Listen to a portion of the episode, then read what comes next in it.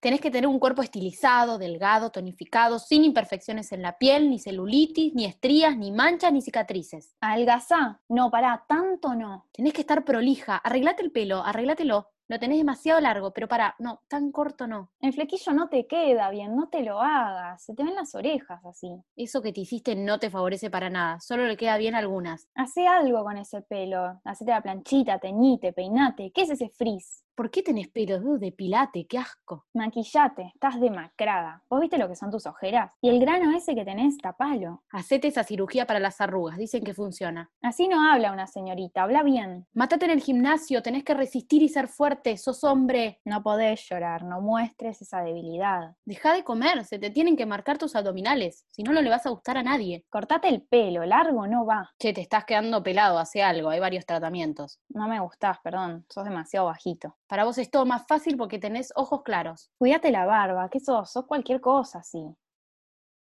¿Te suena familiar? ¿Alguna vez te pasó? ¿Lo viste? ¿Lo sentiste? ¿Fuiste cómplice? Aunque a veces se quiera negar e invisibilizar, esto pasa. La belleza hegemónica existe y está en todos lados. Somos Avanti Muchachas y lo que buscamos es ir para adelante.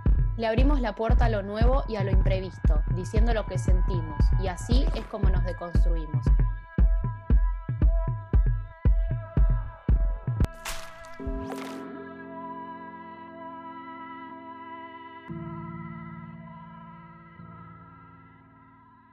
Quisimos hacer esta introducción distinta para encarar este fenómeno, por llamarlo de alguna manera, que estamos, que vivimos todos y que es la belleza hegemónica. Y todas estas cosas que dijimos pasan y las juntamos para decirlas en voz alta y que nos pegue de alguna manera. Claro, queda como un poco fuerte el hecho de que estén todas juntas y dichas así, con esa entonación quizás, pero, pero es algo que vivimos constantemente y vale aclarar que estamos hablando obviamente de solo dos estereotipos, hombre, mujer, sin tener en cuenta una comunidad entera, ¿no? Porque así es, eh, por lo general, la imagen hegemónica, exactamente, porque si no te identificas con ninguno, ni siquiera formás parte de la belleza, partamos de la base de eso. Hablemos más o menos, habiendo tenido como esta presentación, en qué consiste esta imagen, porque seamos sinceros, hay una imagen que tenemos bien clara de lo que es la imagen hegemónica, que conforma la imagen hegemónica. Sí, es, es esta persona delgada, estilizada, joven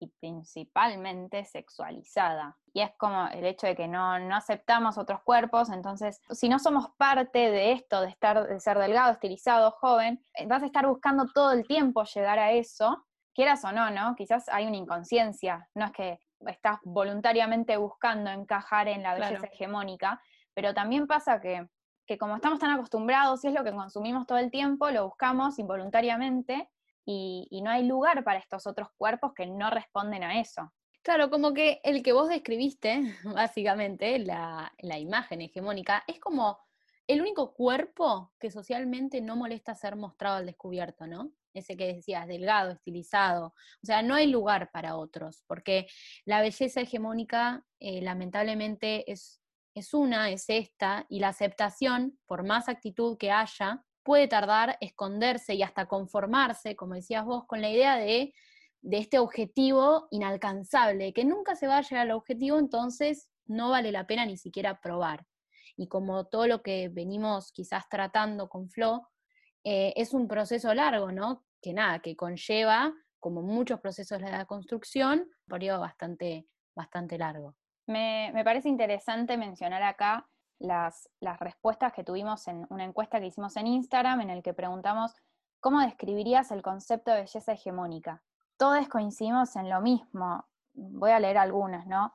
Dice, la típica modelo flaca y alta sin estrías, irreal, belleza ideal, perfecta, inalcanzable, 90, 60, 90. Acá distinguen piba de pibe. La piba tiene que ser flaquita, menos de un metro setenta, nariz chiquita, ojos claros, rubia, sonrisa perfecta. Y el pibe tiene que ser alto, tener abdominales. El pelo no importa tanto, pero tiene que tener ojos claros. O sea, es como que todos coincidimos en algo, pero después también nos impactó mucho que cuando preguntamos, ¿sentís que encajás en el concepto de belleza hegemónica? La mayoría dijo que no, que no encaja.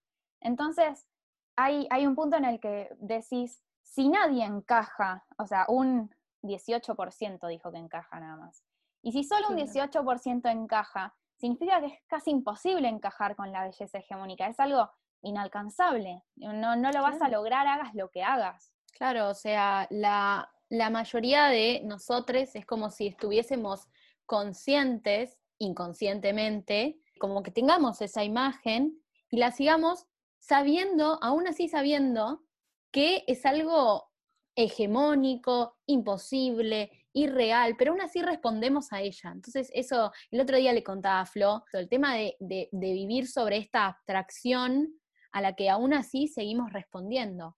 Nosotras habíamos armado un episodio con, mucho contenido, era muy interesante, pero al hacer estas encuestas nos encontramos con Cami Sosa, que es productora, vestuarista y maquilladora, que tiene mucho para decir sobre el tema, al trabajar en la moda hay mucho para hablar.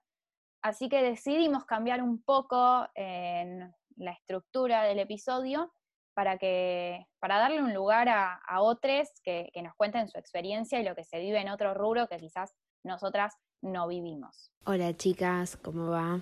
Acá Camisosa, vestuarista, productora y maquilladora. Bueno, las chicas me convocaron a raíz de unas consultas que hicieron en Instagram sobre los cuerpos hegemónicos y yo les conté que, que al trabajar en moda tenía muchas anécdotas sobre el tema y que quizás podía aportar mi granito de arena a este maravilloso proyecto que tienen, que me divierte, me copa mucho verlas crecer, pues las conozco desde muy chiquitas a las dos, así que nada, muy contenta de de poder aportar con algo. Bueno, básicamente trabajo en moda hace cinco años, eh, un poco más, desde que me recibí en la Universidad de Palermo. A ver, yo me crié en un momento muy diferente al de ahora, claramente, sin todo el furor del feminismo y, y esta apertura de mentes y de ojos espectacular eh, que nos viene bien a todos, la verdad,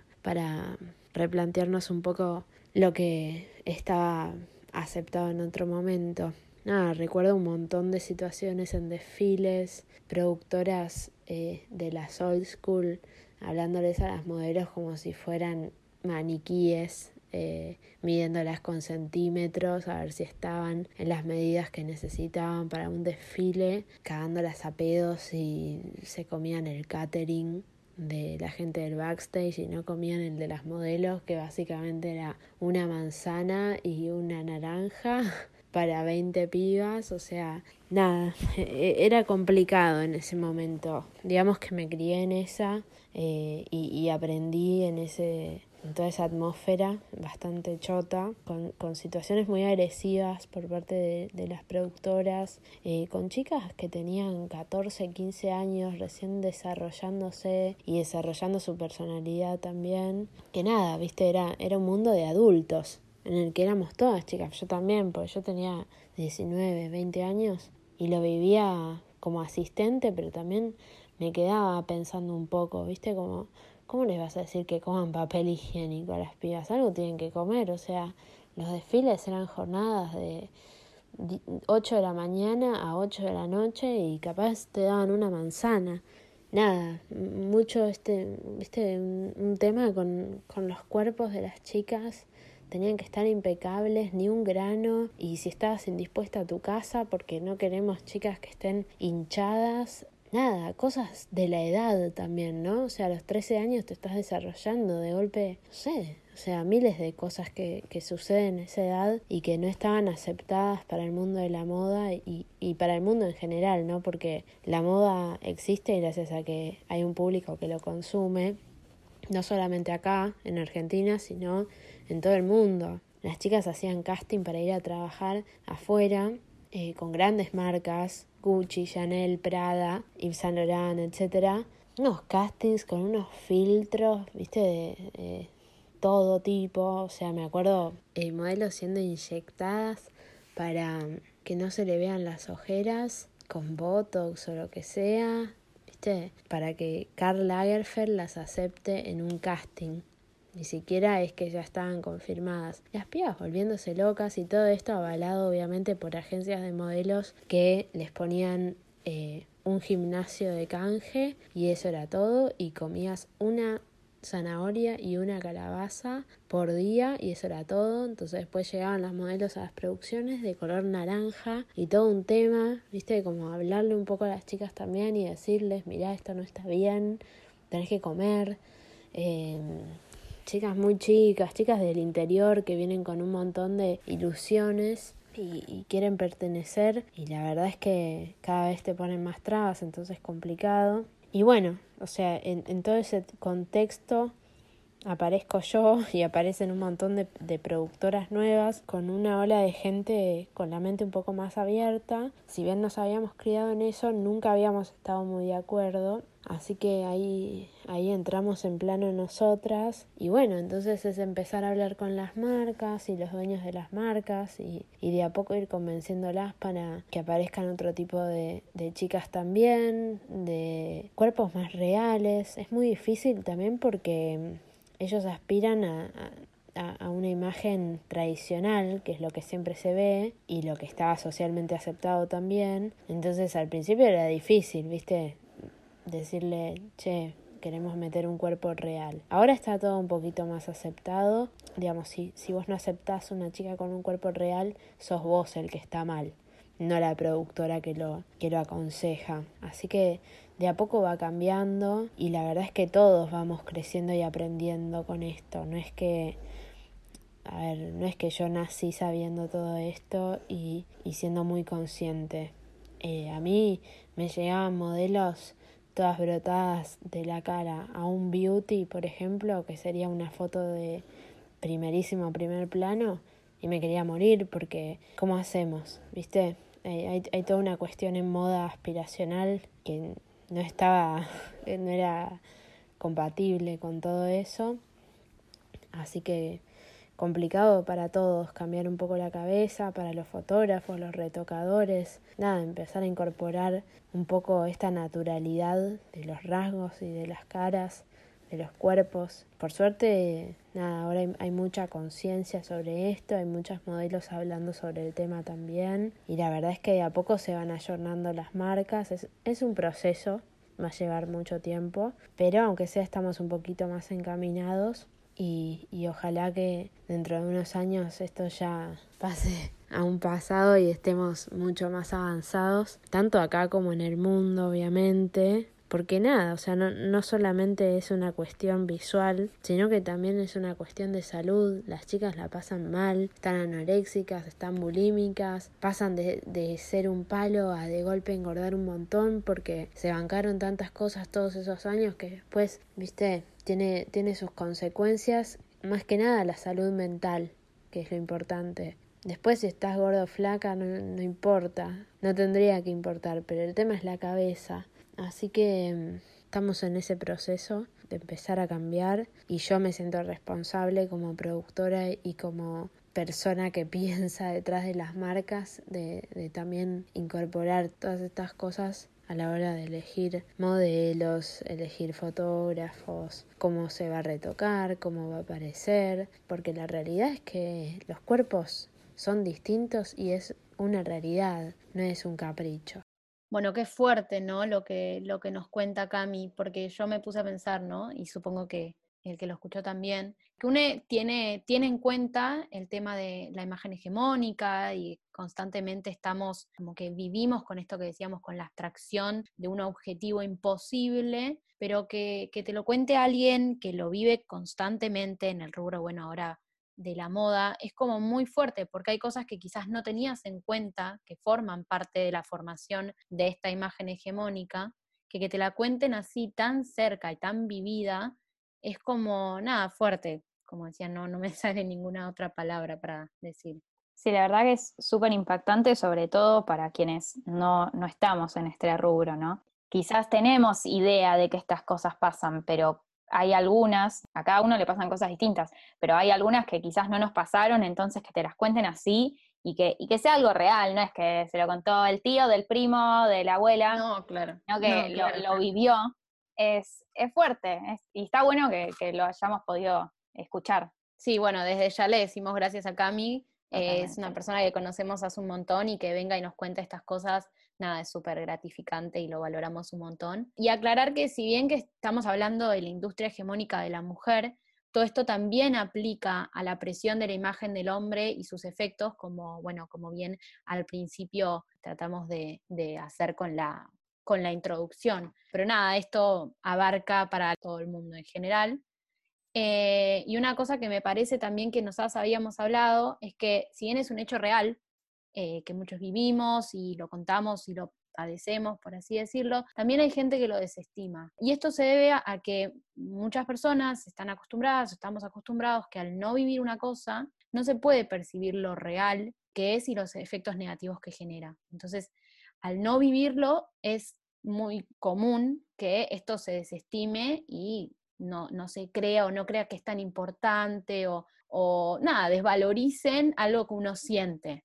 Sí, pasa mucho que quizás hay gente que se siente hegemónica o que coincide con los parámetros de la hegemonía, pasa que quizás esas personas no viven lo que vivimos les que tenemos alguna diferencia. A ver, quizás tenemos un montón de cosas que coinciden con el reglamento de la belleza hegemónica, pero mm. también podemos tener alguna que otra cosa, no sé, un pelo para el otro lado, una nariz torcida, no sé, lo que sea, que quizás justo eso no te encaja. Entonces, yo creo que hasta que no tengas esta diferencia, diferencia positiva, ¿no? No lo vemos como algo malo, hasta que no tengas esta diferencia, no lo vas a poder entender. Ya lo hablamos episodios pasados, lo de hablar eh, sin saber, sin haber experimentado, ¿no? Entonces juzgar los sentimientos del otro. Y para mí está muy mal hacer eso porque no lo estás viviendo, entonces no podés desestimar, a ver, si yo siento que no encajo porque tengo una mancha en la frente, no me, parece mal que, alguien se dé el tupé de desestimar lo que yo siento. Entonces, es importante aclarar esto de que es un hecho real y que realmente nos pasa eh, y que a todos le afecta de alguna manera. Claro, o sea, partamos de la base de que si no existiera la belleza hegemónica, no podríamos definirla, ¿no? Sea quien sea, o sea, la persona que lo vive, la persona que no, entonces estamos hablando de algo real, de un estereotipo de imagen que se construyó quizás con el objetivo de generar parámetros estéticos únicos, o sea, para poder tener un mensaje lineal, organizado, placentero, lo que sea, que sirva como una excusa para consumir determinados contenidos. Entonces vamos a describirlo como un poco cruel todo esto que estamos diciendo, utópico, como que inalcanzable, desestimador y llegamos a la conclusión de que es algo irreal si tiene todas estas características. Como decíamos también en el episodio de las etiquetas, no se puede definir una persona con una palabra y tampoco se puede definir la belleza con una palabra, porque la estás limitando. entonces, en ese sentido, es una construcción de sentido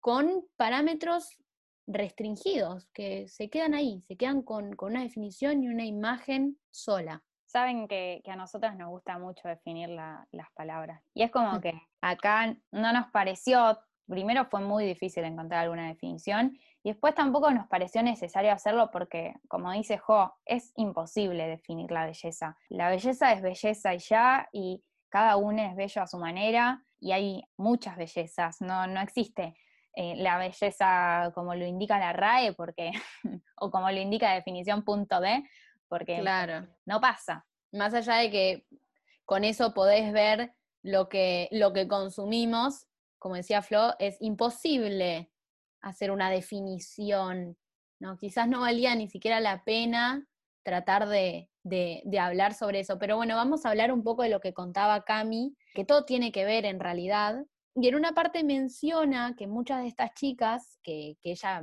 nada, en distintas agencias, que ella veía eran chicas muy, muy chicas. O sea, hay gente que, entra, bueno, a, todo este ámbito de la moda desde que es muy, muy chica, adolescente, y hablaba de que son chicas que se están desarrollando todavía, ¿no? Entonces se les inculca todo un, un estilo o una un formato que, bastante violento a personas, a chicas que se están desarrollando y que eso les puede jugar muy en contra como dijo Cami, son chicas que se están desarrollando no solo desde el cuerpo, porque dice que tienen 14, 15 años, entonces no solo es ese punto, sino que también es una edad fundamental para crear tu personalidad, ¿no? Entonces, como que a esa edad te estén diciendo que tenés que comer manzana y que tenés que eh, no tener ojeras y todo esto, ¿sí? una cosa tras otra, influye mucho en lo que vas a hacer a futuro. Y eso me llevó a pensar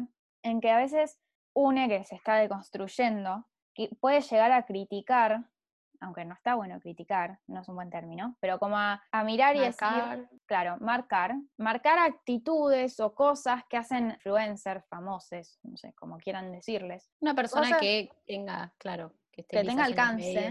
Eso. Cosas que hacen famosas que tienen, o personas que tienen alcance, relacionadas con su cuerpo, ¿no? Y te, te empiezan a dar tips para que no tengas tal cosa, para que no tengas tal otra, para que seas de tal manera o de esta otra manera.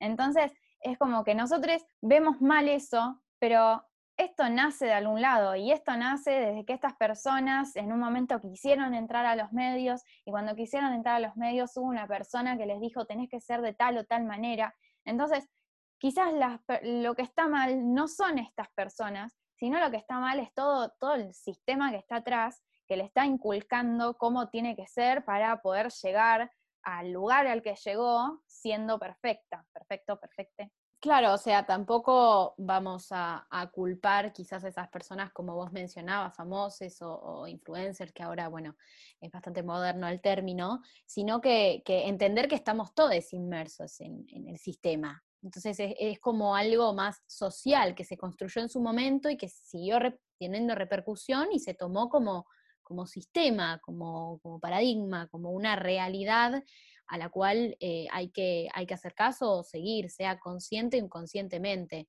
Así que nada, eso, no culpar, sino que tener, tener en cuenta que estamos muchos en la misma. Eh, y además hay de todos, no, no hay gente que, hay gente que, lo entiende, que lo vive, gente que no, gente que, no le importa, y es así. Por este motivo, nosotros podemos ver a la belleza hegemónica en muchos lados, no solo pasa en el ámbito de la moda, sino que, como decía Flo, en los medios audiovisuales, famosos, los consejos, los consejos de, no sé, estéticas o de lugares sociales, está en un grupo de amigues, los consejos también tienen que ver mucho con el tema de la estética, porque la importancia, cometemos un error muchas veces, es que la importancia está generalmente enfocada en la estética y está relacionada a un montón de cosas, hasta palabras y expresiones, comentarios que pueden generar, nada, pueden, pueden doler y también está relacionado a veces con el coeficiente intelectual. Entonces esto puede repercutir en muchos lados y hay que ser consciente o, por lo menos no desestimar, como veníamos diciendo, algo que quizás vos no estás viviendo.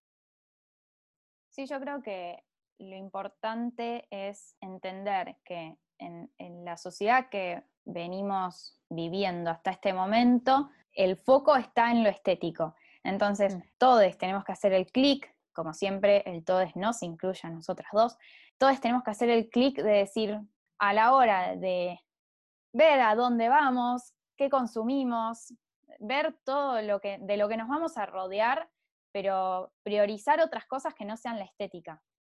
Exactamente, exactamente. Y lo peor es que, además, también, bueno, como, como venía diciendo Cami, como venías diciendo vos, la moda existe gracias a que hay un público que lo consume no es que existe porque sí y seguimos los parámetros porque sí, sino que hay un público que lo consume, entonces por eso hay demanda, digamos, de esta imagen. Y es algo súper complicado en las agencias así de moda o quizás para una productora o un productor que está más deconstruido en ese sentido, porque tu laburo es uno y quizás querés laburar con tal empresa o en tal lugar que nada, que sigue todavía estos parámetros restringidos y vos quedás en una situación bastante como incómoda.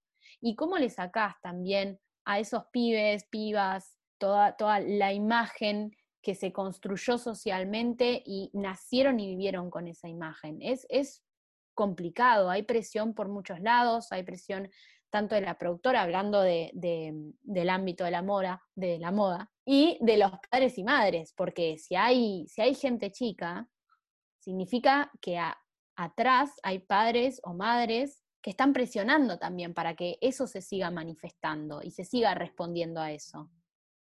El hecho de que haya una moda que el público consume generan estas situaciones de discriminación, de estrato, inferioridad, inseguridad, todas situaciones horribles que empiezan simplemente por la moda, ¿no? Porque la mayoría de estas cosas surgen de la moda. Si no hubiese moda, no hay estética. Imagen, quizás. claro. Es que al vivir pendientes de una imagen, como decías, como pueden haber un montón de, cosas que salgan de esa imagen, estamos pendientes de ella y todo tipo de, no sé, comentarios cumplidos, eh, consejos, estados de ánimo, todo es como que se basa quizás e, en eso también. Entonces, es esto, es genera una frustración, genera odio personal, odio ajeno. Hay un montón de cosas que puede generar si empezamos a ampliar la lista, porque lamentablemente tenemos una lista y cuando la hicimos fue muy fuerte enumerar cosas que genera la imagen hegemónica. Esta, esta creación de valores absolutos de esta imagen es algo que nos limita por completo y nada, y como decías, genera mucha discriminación, destrato y sobre todo inseguridades. Cami habló en un momento de la imagen tradicional. Es un término que es, yo diría, un sinónimo de la belleza hegemónica. Belleza hegemónica igual imagen tradicional. Y esto hay un punto en el que empieza a contrariarse con la imagen real.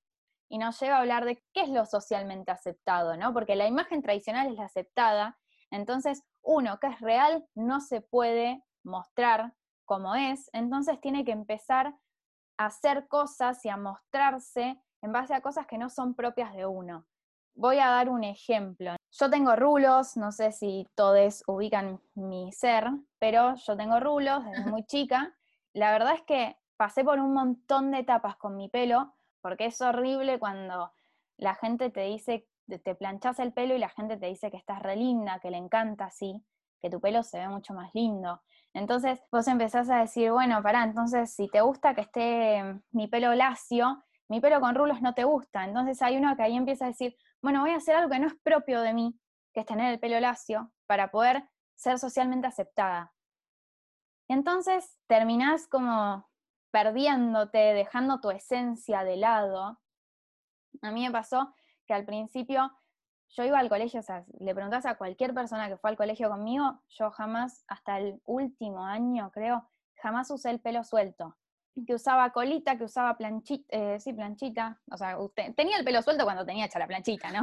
Sí, eh, claro. Que usaba colita, que me hacía una trenza, que me hacía el rodete. Pues, cuando empecé la facultad, tenía, tuve compañeros que me empezaron a, reconocer por mis rulos. Como era Flor, la chica de los rulos.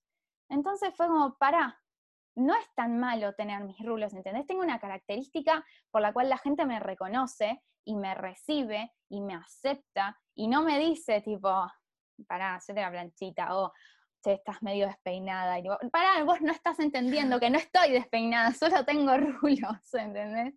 Entonces, pasa eso, es un ejemplo, ¿no? Lo de los rulos, pero pasa con todo. Cuando uno dice, cuando estás más flaca y te dicen estás mucho más linda, o cuando te maquillas y te dice, te queda divino así, como un montón de cosas. Está bueno que te den un cumplido, ¿no? Obvio que sí, pero cuando ponen eso falso, que no es propio de uno, sobre lo que es real, uno empieza a dudar y a transformarse en lo socialmente aceptado y no en lo real.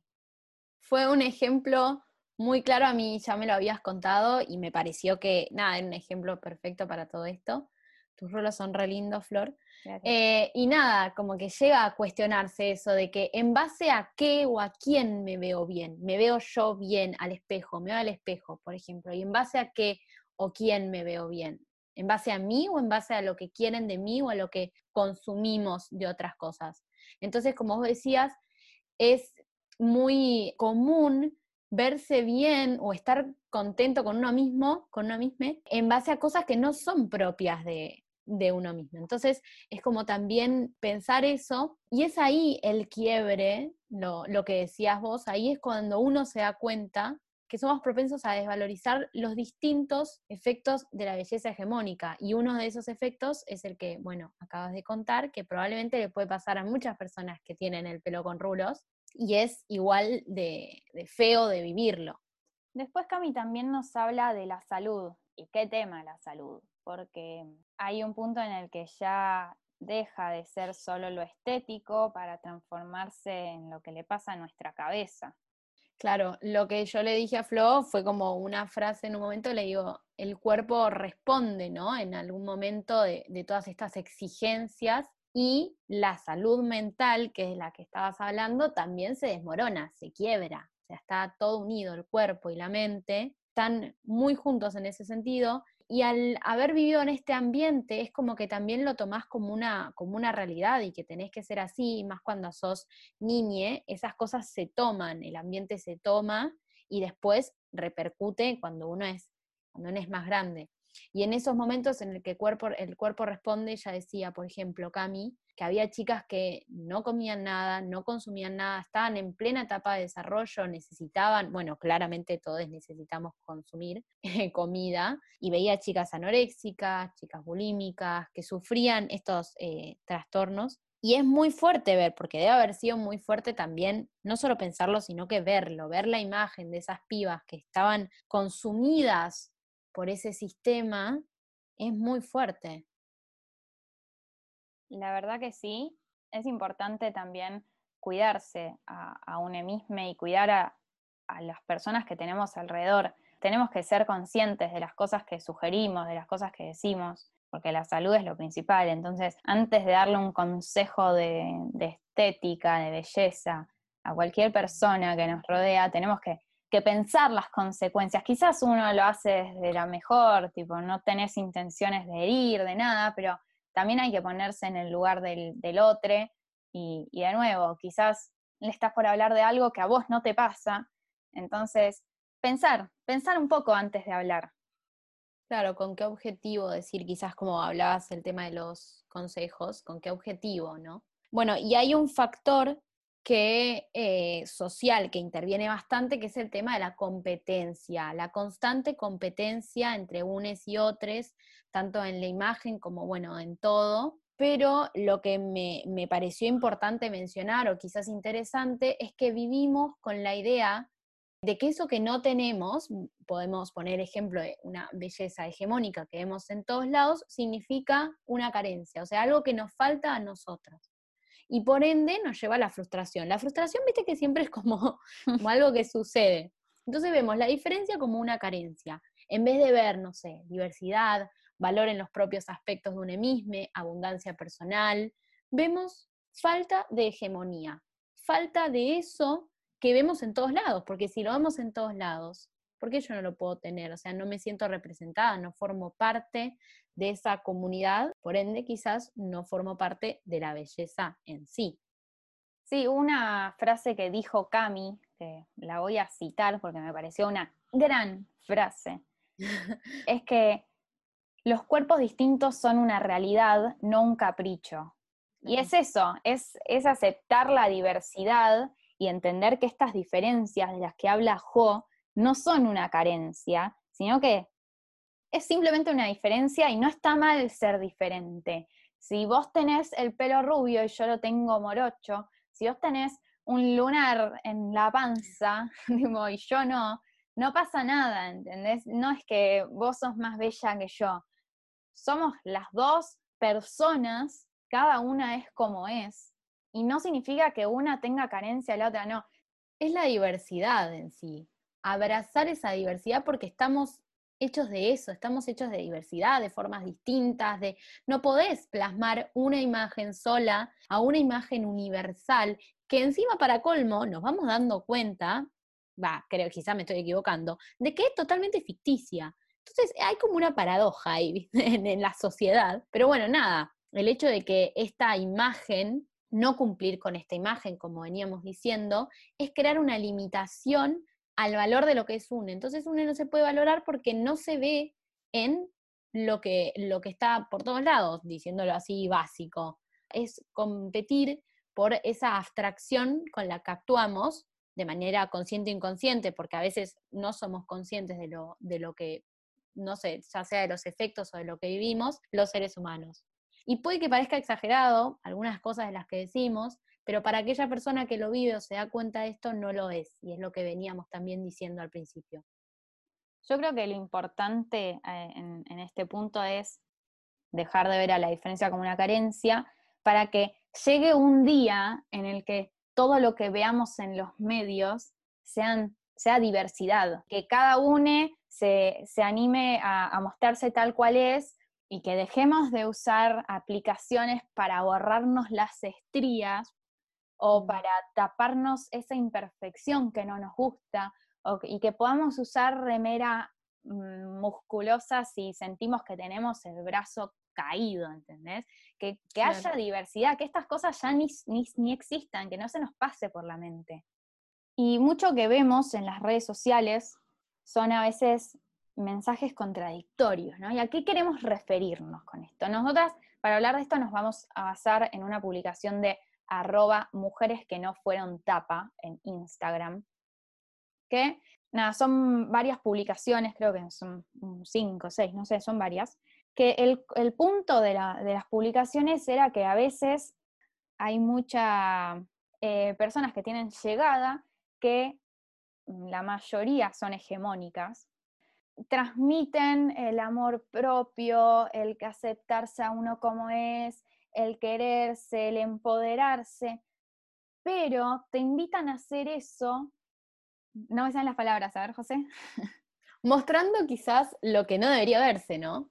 Eh, o sea, te invitan a amarte, a aceptarte, que bueno, es un mensaje, como decía, de amor propio, pero con, diciendo, amate a pesar de tener todas estas cosas. Entonces, como que no sé, los rollos, las marcas en la piel, la panza, los pelos. Entonces como que ratifican la cancelación de esas cosas, que esas cosas están mal, que no se tienen que ver, que, que...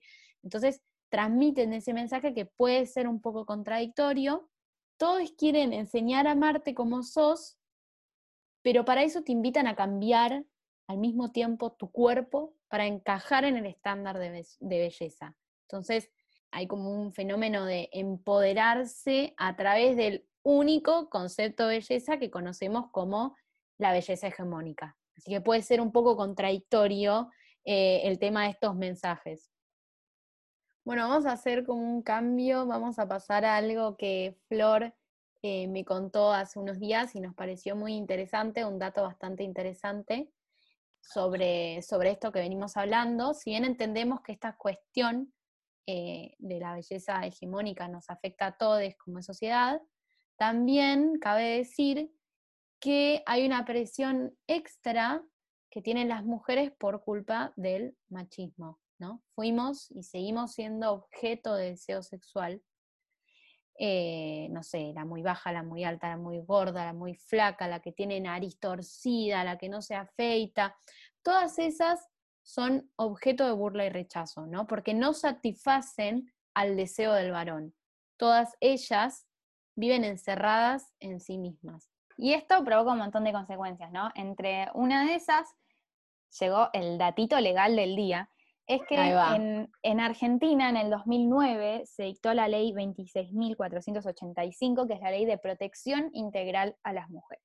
La idea no es aburrirles con, em, con mucha data, pero básicamente lo que busca esta ley es erradicar, o sea, eliminar la discriminación y la violencia contra la mujer y eh, dice en algunos artículos, sin entrar tanto en detalles, que hay que remover los patrones socioculturales que promueven y sostienen la desigualdad. Y después habla de la violencia simbólica. La violencia simbólica son los patrones estereotipados. Entonces, nosotros estamos viendo que, el Estado está haciendo un montón de cosas para eh, ayudar a prevenir la violencia física, que está buenísimo y no lo criticamos, lo apoyamos 100%, nos parece re importante, pero también hay muchas otras violencias que, están siendo dejadas de lado y que es importante eh, garantizar una, una prevención, una concientización ¿Por qué el Estado no está ayudando a que, a que cada mujer sea como quiere? A que no haya una única belleza, ¿por qué no educa? ¿Por qué no orienta? Entonces creo que lo importante es que si el Estado no lo va a hacer, que lo hagamos nosotros, eh, cada uno el que lo haga con su entorno, no sé, nosotras lo estamos haciendo acá como podemos, eh, cada uno tiene sus formas de comunicarse y, a, una, a una misma, ¿no? También hay que reeducarnos a nosotros porque recibimos cierta información desde muy chicos que quizás ya es momento de cambiarla. Así que nada, básicamente eso, que sepan que existe esta ley y que, a veces estaría bueno recordársela al Estado. Eduquemos diversidad, Flor, eduquemos diversidad, eduquemos expresiones de todo tipo, desde nuestro pequeño lugar.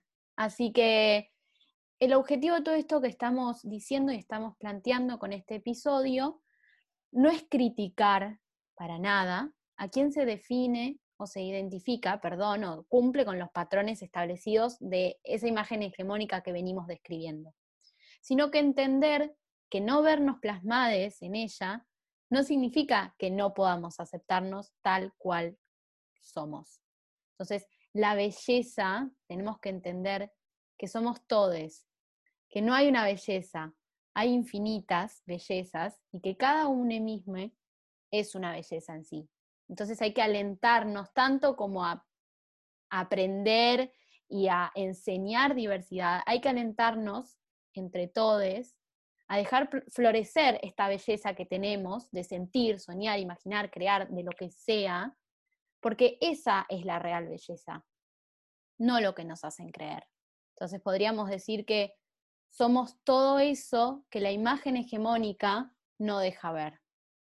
Así que les invitamos a, seguir a Baikami Sosa, a seguir a Mujeres que no fueron tapa y a leer una nota que nos sirvió mucho para, para este episodio, que es en LatFem, se llama Amiga Tuerta y el feminismo de las bellas.